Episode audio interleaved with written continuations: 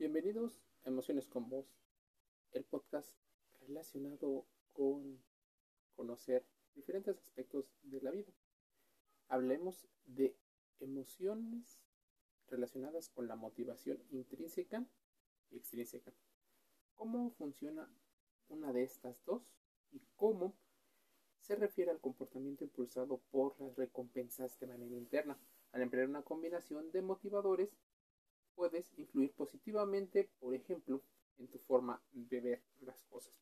Esto no es magia, esto no es coaching, esto trata de cómo la ciencia ha ido trabajando con respecto a entender lo que nos motiva. Mira, a grandes rasgos, porque existen diferentes teorías que te invito a contrastar, la motivación intrínseca, por ejemplo, es un comportamiento que se ve impulsado por un deseo interno o intrínseco. En otras palabras, es la motivación para realizar un comportamiento que nace de la propia persona y no de esos motivadores externos.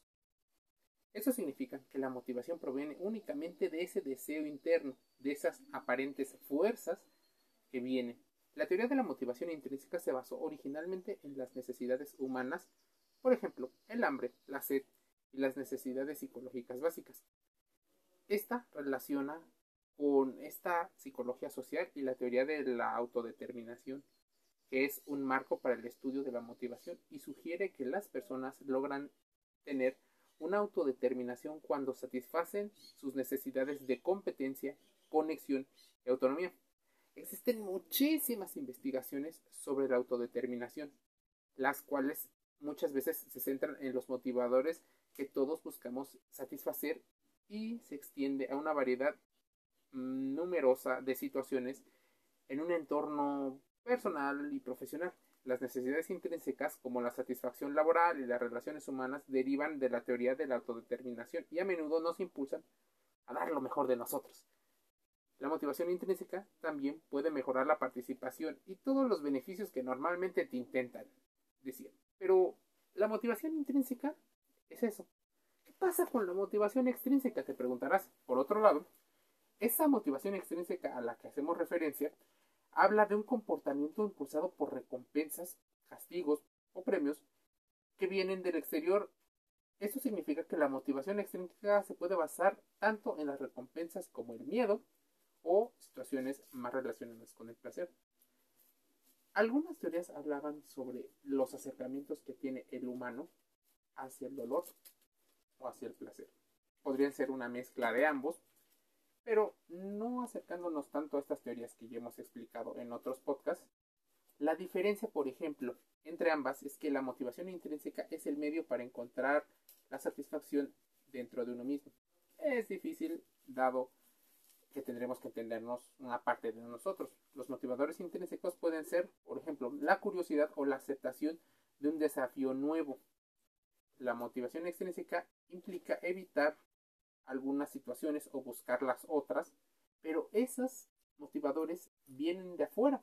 Los factores externos que motivan a los miembros de un grupo o a un individuo a incluir recompensas extrínsecas como los pagos y los méritos por desempeño suelen ser más estudiados dado a que buscan controlar la mayor cantidad de variables y también porque se pueden medir según muchas personas por lo cual se vuelve casi en una herramienta de trabajo y de rendimiento.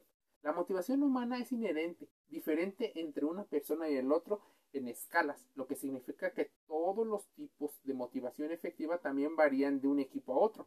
Mientras que una persona puede responder mejor a unos factores intrínsecos, otra puede responder a los extrínsecos.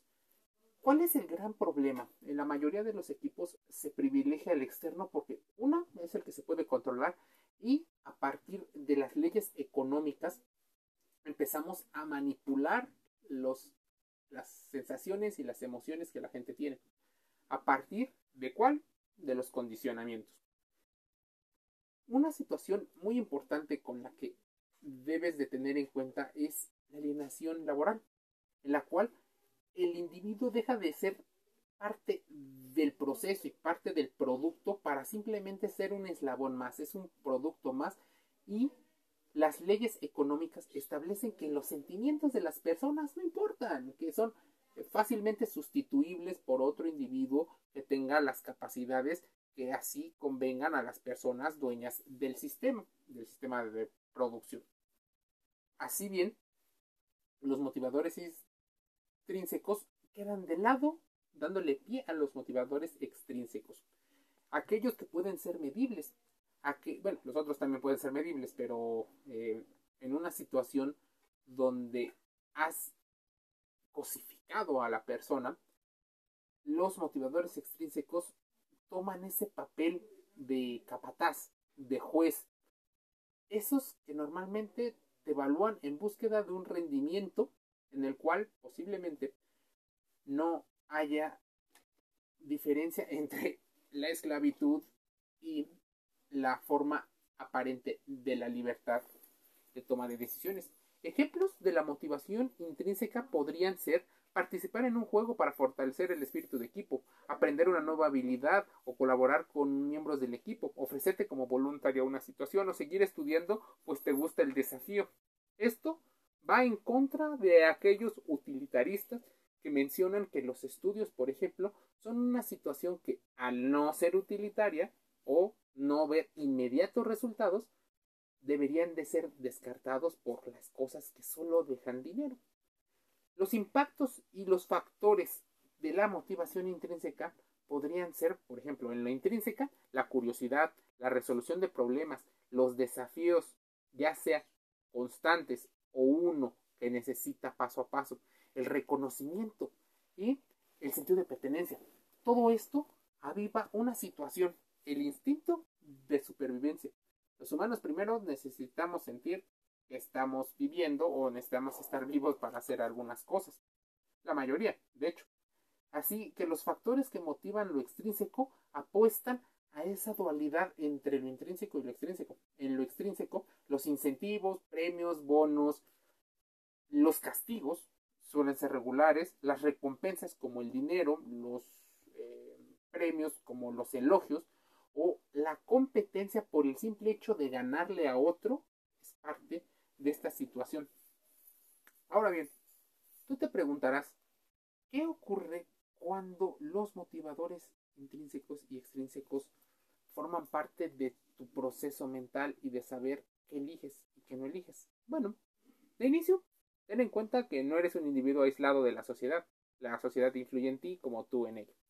Segunda, debes de entender cada uno de estos factores que promueven tanto la motivación intrínseca como extrínseca. Por ejemplo, las investigaciones demuestran que la motivación extrínseca puede socavar la motivación intrínseca debido a lo que se denomina como efecto de sobrejustificación. Es decir, cuando las recompensas externas se ofrecen demasiado pronto, pueden perder su valor y afectan la motivación intrínseca. Ya sabes, ahí que las personas empiezan a convertir como en zombies, en muertos vivientes. Si bien otros estudios también han descubierto que la introducción de recompensas al principio de una tarea puede fomentar la motivación intrínseca. ¿Cuál es el consenso de muchas situaciones al respecto? Saber qué factor de motivación utilizar no es una respuesta única. Existe una situación multifactorial que proviene de varias eh, situaciones y suele ser una mezcla.